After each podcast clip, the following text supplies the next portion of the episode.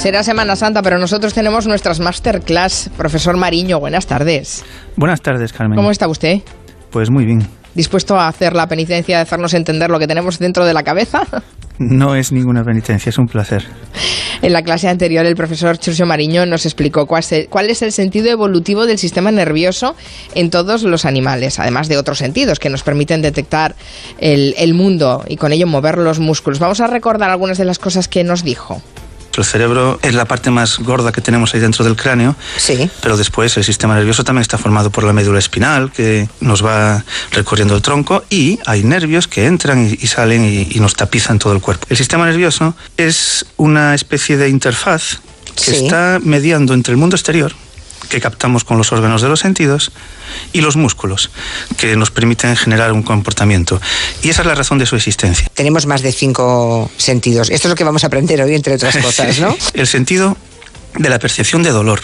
Hay, hay otro sentido, que es el de la temperatura. Uno más también, que, todos somos realmente conscientes de, de, que lo tenemos cuando pensamos, es en el del equilibrio. Y hay un sentido muy interesante, es el sentido de la propiocepción, la percepción del propio cuerpo. Es decir, es la sensación que tenemos de, manera automática de cómo tenemos puesto nuestro cuerpo en el espacio. Por ejemplo, a nuestros pies pues sabemos cómo los tenemos, si los tenemos cruzados, si tenemos uno estirado. Claro. O, otro no. Resulta que los seres humanos tenemos, de manera inconsciente, la capacidad de percibir eh, cambios en el campo magnético. Es decir, que según cómo estemos orientados, cómo estemos mirando, si nuestra cabeza está mirando hacia el sur, hacia el este, hacia el norte o hacia el oeste, pues eso en principio parece ser que hay neuronas que, lo detectan. Hay un problema y es que el, planeta está en cierta medida perdiendo el norte porque el, el polo norte magnético está moviéndose ahora a unas velocidades impresionantes, unos 50 kilómetros cada año. Tengo que confesarle, profesor Mariño, que cuando usted hablaba de que había neuronas que detectaban si estábamos en el norte o en el sur, yo pensaba que a lo mejor yo no tengo esas neuronas. Hay mucha gente que tiene problemas de orientación. ¿Qué, qué problema tenemos? Bueno, esto de que somos capaces de detectar el campo magnético es una hipótesis que acaba de surgir. Realmente es probable que la mayor parte de las personas pues nos sintamos como tú, Carmen. Que tengamos qué suerte, qué tranquilidad. Me deja muy relajada. aún, no se han encontrado las neuronas que, podrían tener esta capacidad de detectar el campo magnético, pero se ha sugerido. Xurxo Mariño es doctor en Ciencias Biológicas por la Universidad de Santiago de Compostela y es un experto neurobiólogo e intenta que entendamos un poco esa cosa gorda que tenemos, el cerebro, como él lo, definía. Y hoy eh, creo que quiere introducirse, introducirnos a todos en la evolución del cerebro del, animal que más nos interesa, que es el Homo sapiens, ¿no? Em, o sea que vamos a enlazar aquí un poco sus clases con las del profesor Arsuaga para introducirnos de lleno en el cerebro. ¿Qué tiene de particular el cerebro de los humanos desde el punto de vista evolutivo? Es algo que realmente no es necesario ser una persona experta en, neurociencia para apreciarlo, porque si se ponen los cráneos de, nuestros ancestros, por ejemplo, de nuestros ancestros de los últimos 5 millones de años, uno al lado del otro, se observa algo extraordinario, y es que en los últimos dos millones de años se hacen de repente muy grandes, eh, aumenta mucho el tamaño. Ahí, por ejemplo, eh, se, conoce el tamaño de la capacidad craneal de los australopitecos, que vivían hace un poco más de dos millones de años. Y tenían, pues no llegaban al medio litro de capacidad, unos 450 centímetros cúbicos. Y sin embargo, una vez que empieza lo que se considera, desde el punto de vista de la paleoantropología, el género Homo, resulta que pasamos a superar el medio litro y el, y el litro entero y ahora mismo los seres humanos modernos tenemos una capacidad craneal de algo así como 1.200 centímetros cúbicos, lo cual nos convierte en el animal que tiene mayor eh, encéfalo, un cerebro, eh, un encéfalo de mayores dimensiones respecto al tamaño del cuerpo. una ballena, por ejemplo, una ballena pues tiene lo que tiene dentro de su cráneo es mayor que lo que tenemos nosotros, pero también son más grandes que nosotros, ¿no? Exacto. Hay una correlación en los animales entre el tamaño del cuerpo y el tamaño del encéfalo.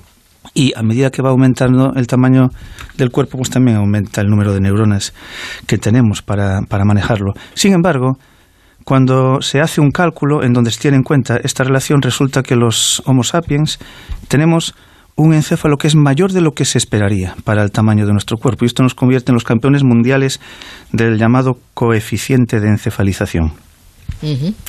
Em, y eso significa que es, la consecuencia de la evolución, es decir, a mayor evolución, mayor encéfalo. Es eh, la tendencia que se ha observado. No se sabe muy bien, claro, todos son, son hipótesis, pero la idea es que el aumento del encéfalo está. E, e, estos, esto que ocurre en los últimos dos millones de años coincide con el hecho de que nos volvimos unos animales que manteníamos una postura erguida y entonces las manos quedaron libres y la interacción entre el darle uso a las manos, el manipular objetos y el, tener una postura erguida que cambió realmente bastante nuestra forma de alimentarnos y nuestra forma de, sobrevivir, pues fue interaccionando con el, el, tamaño del encéfalo y todo fue realimentándose, ¿no? Y, hemos terminado teniendo este cabezón que, nos, define claramente respecto al, al, resto de los animales. Y esto es muy interesante, esto lo comentó el profesor Asuaga en, en, sus, en sus clases. masterclass, sí. Sí, hay, hay, hay una consecuencia muy llamativa de, de, esto, del hecho de tener una cabeza muy grande cuando somos ya bebés, y algo que comentaba también el profesor Arzuaga, que es la, la forma del canal del parto. y es lo que en paleo... Claro, es que cualquier pequeño cambio fisiológico que se sufre tiene consecuencias que van en cadena, ¿no? Él comentaba muy bien ese, es, eh, cómo había cambiado la forma del canal del parto al cambiar también eh, la, cabeza, ¿no? Exacto, todo está siempre relacionado y, y, todo puede tener consecuencias impredecibles. En este caso, hay un dilema que en paleoantropología se llama el dilema obstétrico, que consiste en que, por un lado, pues nos hemos vuelto cabezones, porque tenemos muchas neuronas, eh, porque es algo que es realmente útil. Pero por otra parte, resulta que el canal del parto de la pelvis femenina, es decir, el canal formado por los huesos de la pelvis femenina, es eh, relativamente angosto para el tamaño de esa cabeza. Y esa arquitectura de la pelvis femenina no puede variar evolutivamente de cualquier manera, porque es importante para mantener una postura erguida y para el bipedismo. Y entonces aquí está el dilema. Por una parte es importante tener una cabeza grande, porque evolutivamente eh, así no se, ha ido Pero también es importante tener una cadera pequeña. Y es una pelvis pequeña. sí más, más que pequeña con una arquitectura específica en donde el canal del parto sí que es angosto respecto a la cabeza. Bueno y esto cómo se soluciona cómo cómo se soluciona este dilema obstétrico y aquí está lo interesante de todo esto que es a donde quería llegar. Esto se soluciona pues naciendo a medio hacer. Los, los bebés humanos nacemos, por decirlo de alguna manera, a medio cocer. No es algo que... Nacemos crudos. Que nacemos medio crudos. Somos seres que nacemos desvalidos, todos lo, lo podemos comprobar ¿no? cuando estamos observando, cuando interaccionamos con un bebé recién nacido. Y esto, que en principio podría ser una gran desventaja, resulta que se ha transformado en el devenir evolutivo en una extraordinaria ventaja, porque el sistema nervioso de los seres humanos, las neuronas, terminan de establecer sus conexiones, termina de madurar todo ese sistema fuera del vientre materno, es decir, en una interacción intensa intensísima y muy compleja con, el entorno social. Es decir, a diferencia de lo que pasa con las vacas, que cuando nacen, al cabo de nada, de poquito rato, ya se levantan y ya se ponen a pacer, los humanos cuando nacen no pueden hacer nada. Todo se lo tienen que hacer, ¿no? Exacto, eh, nacemos así a medio hacer y esto eh, podría ser un problema y resulta que no, porque somos unos animales que, que, que, aunque nacemos desvalidos, tenemos el cuidado, somos unos seres hipersociables y tenemos el cuidado de, nuestro entorno. De tal forma que es un sistema nervioso que termina de, crecer interaccionando con este entorno. Y esto es muy importante. Es muy importante, por ejemplo, para el desarrollo del lenguaje. Hay algo fascinante y esto eh, supongo que lo trataremos en, en, otra, en, otra clase, no dentro de mucho tiempo, que es el tema del lenguaje. Pero para comentarlo aquí ahora, los fonemas de, de, la lengua o de las lenguas maternas, las, los sonidos de, de, las lenguas maternas se captan por el bebé en el primer año de vida. Mucho antes de empezar a decir las primeras palabras, los bebés ya han asimilado esos fonemas de las lenguas maternas y es precisamente en este primer año de vida, en estos primeros meses y, y algo más del primer año de vida, cuando hay una exuberancia extraordinaria en el crecimiento de las conexiones entre las neuronas. Eh, porque eh, vayamos por es que es tan apasionante el tema del lenguaje que vayamos un poco lentamente. Dice usted eh, que los primeros fonemas se asimilan en el primer año de vida, mm, pero se asimilan por repetición, por lo que estamos oyendo. Es decir, nosotros aprendemos, se supone, el idioma de nuestro entorno. Sí, eh, eh, cualquier ser humano, así cuando nace, pues tiene la capacidad, por supuesto, de, captar y de asimilar cualquier fonema de cualquier lengua del planeta. Por eso los bebés alemanes hablan muy bien cuando tienen dos o tres años alemán, ¿no? Pero, pequeños que son y lo bien que hablan ese idioma, como dice el chiste, es sorprendente.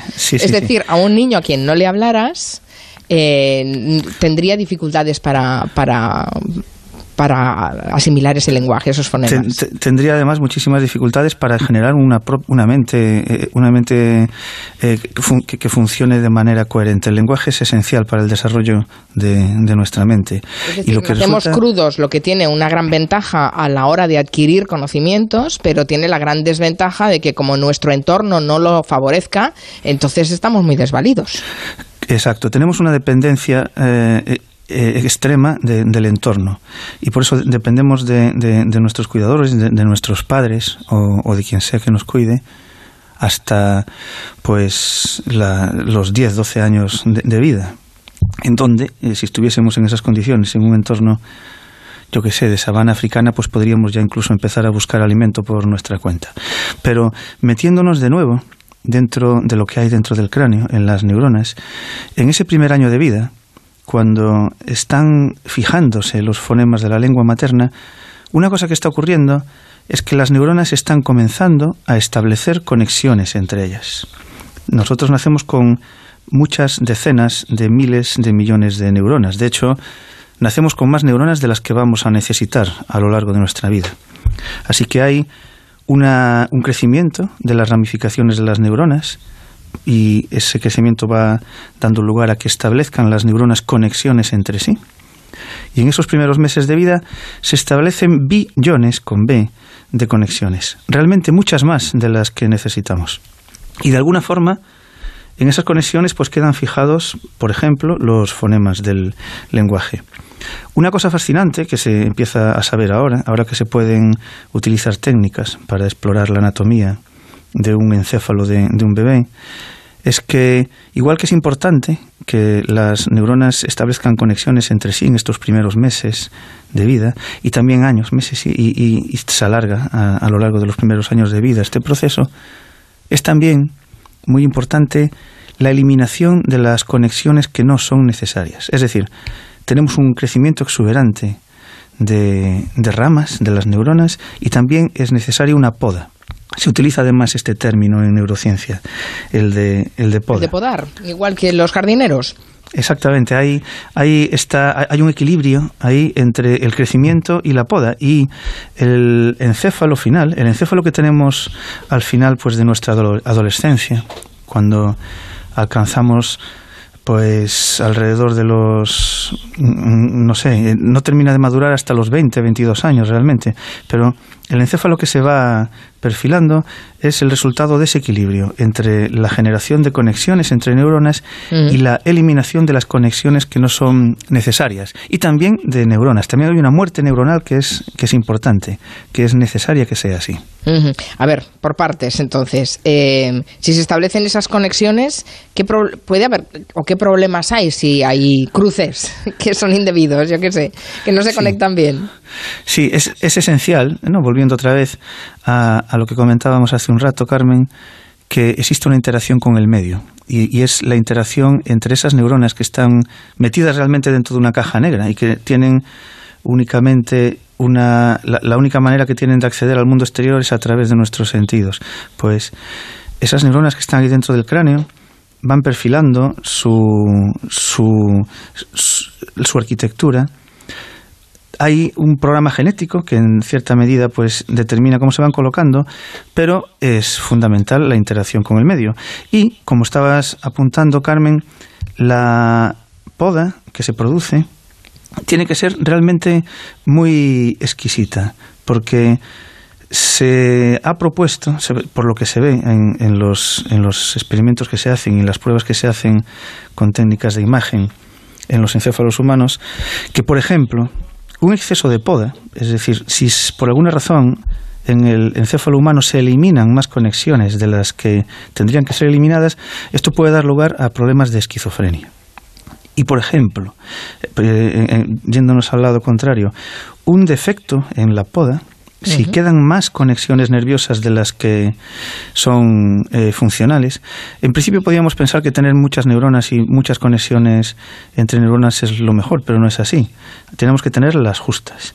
Así que un defecto en la poda puede originar problemas de autismo. Estas son hipótesis que se manejan a partir del de el estudio, mediante técnicas de imagen del encéfalo, pues de un montón de, personas. ¿Y, la poda cómo, cómo, se determina? Es decir, ¿quién la, quién la hace? Em, eh, ¿La autogeneramos nosotros? ¿Es eh, la influencia del entorno? ¿Es una combinación de, de múltiples factores? ¿Qué es lo que decide que se poda unas neuronas o unas conexiones y otras no? Es un, es un proceso automático y lo determina la cantidad de trabajo que se le dé a las neuronas, el, peso de, de, funcionamiento que se le dé. Es decir, las neuronas que no eh, reciben información del exterior o que de alguna manera no participan en las redes que se van formando degeneran y son eliminadas el, el, sistema se mantiene con las neuronas que más trabajan, lo cual no está nada mal como mensaje así. así o sea, que hay que, hay que, hacer trabajar el, cerebro, ¿no? Sí, sí si eres una si eres una buena neurona trabajadora, vas a tener futuro dentro del encéfalo de un ser humano. Vale, y dice que eh, usted que hasta los 20 años aproximadamente no dejamos de, crecer. Digamos que el cerebro madura a los 20 años, ¿es esa? ¿O, es, soy muy optimista al decir eso? Sí, e, e, es bastante sorprendente, pero eh, la arquitectura global, así general, final, de, de, un encéfalo que después mantenemos a lo largo de nuestra vida, no termina de perfilar, perfilarse hasta esa, hasta esa, esa edad, hasta los 20, 20 y pocos años. Y la parte que está aún madurando en, en todos los adolescentes, por ejemplo, ahora mismo, y que es esta que tarda más en madurar, es una que se llama corteza prefrontal, que está implicada en la toma de decisiones, en la, en la toma pausada y reflexiva de, de decisiones. Y a lo mejor es precisamente por eso, por lo que, por esto, por lo que en la época de la adolescencia, pues tenemos esa especie de, de desajuste emocional, en, donde pues podemos tomar malas decisiones o decisiones pues sin, sin reflexionar. Bueno, no, estamos, libres en ningún momento de nuestra vida, aunque tengamos 60 años, ¿eh? a tener problemas de estos, pero... Sí, pero eh, en, en, estos primeros, así, en esta primera época de la vida hay una explicación neurológica muy clara respecto a esto, ¿no? Y es que aún está madurando el sistema, está fisiológicamente madurando. Pasan muchísimas cosas en los primeros años de vida. ¿Por eso los bebés tienen que dormir tanto? ¿Porque están trabajando continuamente su cerebro? No se, no se sabe realmente muy bien la razón. Ahí los patrones del sueño van modificándose a lo largo de la vida. Por ejemplo, eh, no solo se duerme mucho en, los primeros años y en los primeros meses y años, sino que además el, tipo de sueño es distinto. En, en los bebés eh, una gran parte del sueño es de, eh, del tipo que se llama sueño REM, de movimiento rápido de los ojos, que es el sueño en el que se suelen tener las ensoñaciones. Y a lo largo del tiempo, a, medida que nos vamos haciendo mayores, el sueño REM pues va ocupando una parte más pequeña del, del, del periodo total de sueño. La razón de que sea así pues no se conoce realmente.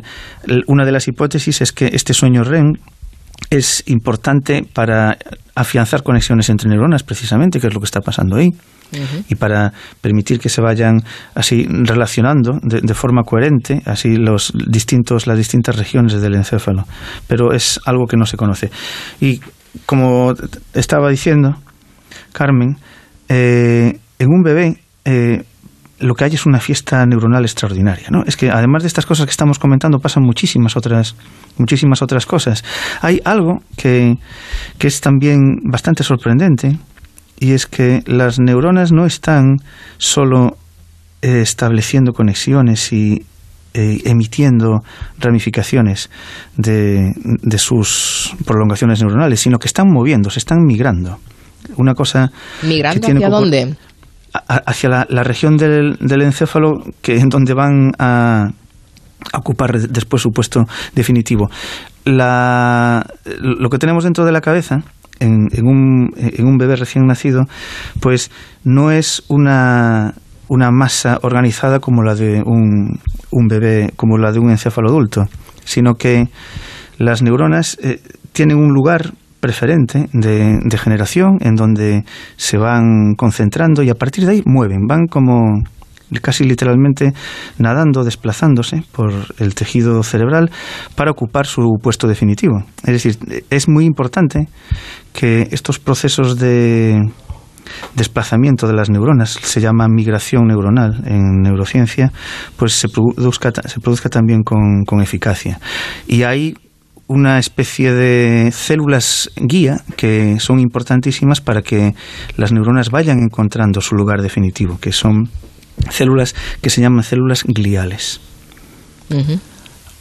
Otra de, las, de, los fenómenos fascinantes que ocurre también, y que esto es algo que termina precisamente a esa edad que decíamos antes, de 20, 22 años, es que las, los cables, los cables de las neuronas, los cables de las prolongaciones neuronales, las fibras de nuestras células nerviosas, se van recubriendo de un aislante, de una capa aislante que se llama mielina.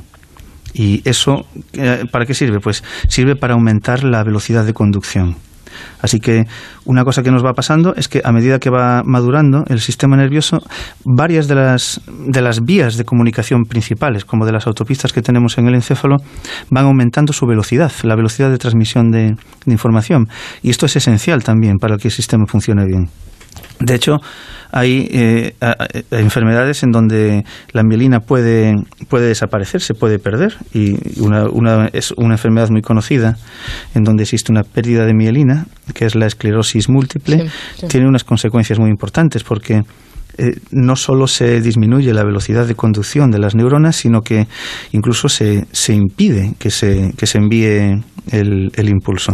Puede llegar pues a acabar con los nervios, ¿no? Con el sistema nervioso puede llegar a destruirlo, ¿no?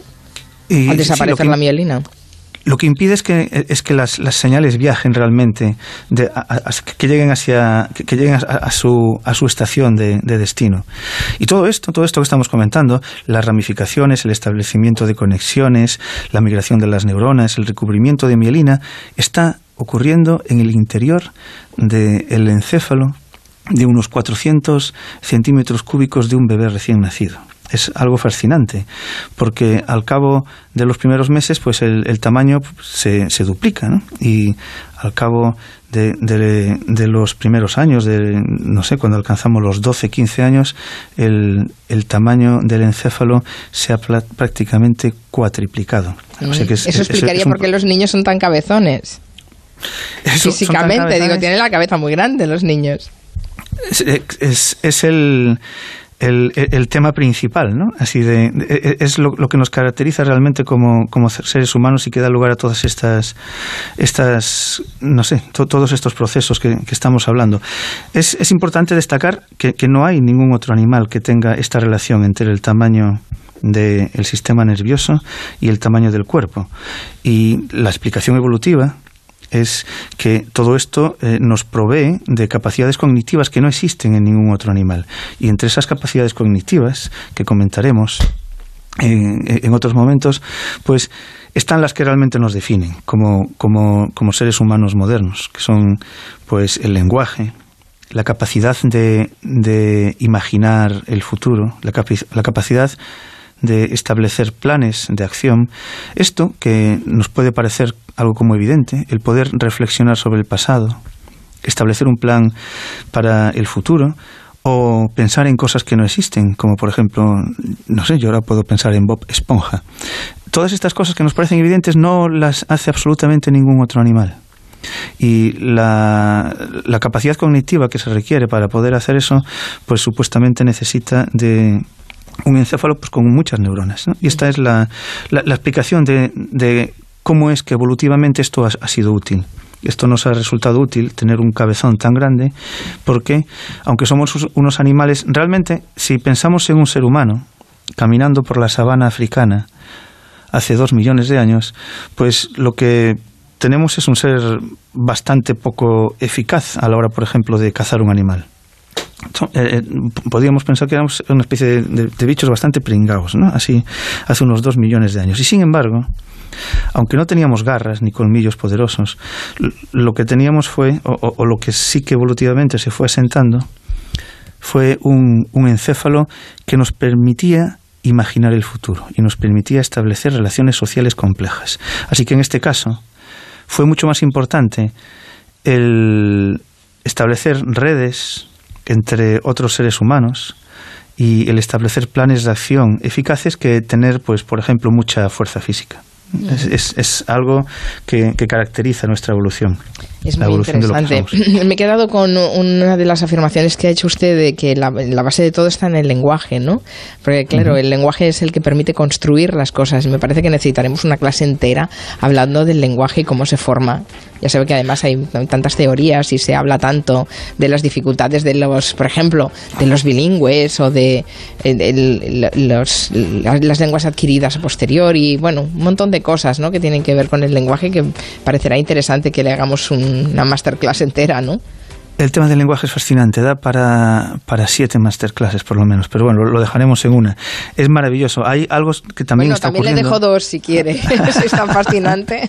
es maravilloso lo, del lenguaje porque es, es algo que es completamente exclusivo de, de, los seres humanos, que está permitiendo que ahora, por ejemplo, nosotros estemos poniendo en comunicación nuestras mentes y que lo que está pasando por mi cabeza pues esté llegando a otras cabezas en virtud de esta capacidad de exteriorización que tenemos que podemos transmitir. Podemos hacer implantes mentales. Yo puedo implantar ahora mi mente en, tu mente, Carmen, y en la de las personas que nos estén escuchando y, al revés. Y hay, y hay algo fascinante, y es que eh, no, no comenzamos a tener realmente memoria de lo que somos, hasta que no empezamos a tener un lenguaje articulado. Esto es, es algo que pasa en estos primeros eh, años de vida, dentro del tema que estábamos comentando hoy así de, del comienzo de la vida de un ser humano, y es que ninguno de nosotros recuerda nada anterior a cuando teníamos dos, tres años de edad. Este es un fenómeno que se llama amnesia infantil. Y la explicación es que, por una parte, el sistema no estaba completo, pero por otra parte, resulta que tampoco teníamos lenguaje. Necesitamos lenguaje para afianzar conceptos en nuestra mente y para afianzar la memoria. Qué fascinante. Pues esperamos con gusto la próxima masterclass el lunes que viene. Profesor Churche Mariño, gracias. Un beso. Gracias, gracias a vosotros. Gracias, Carmen.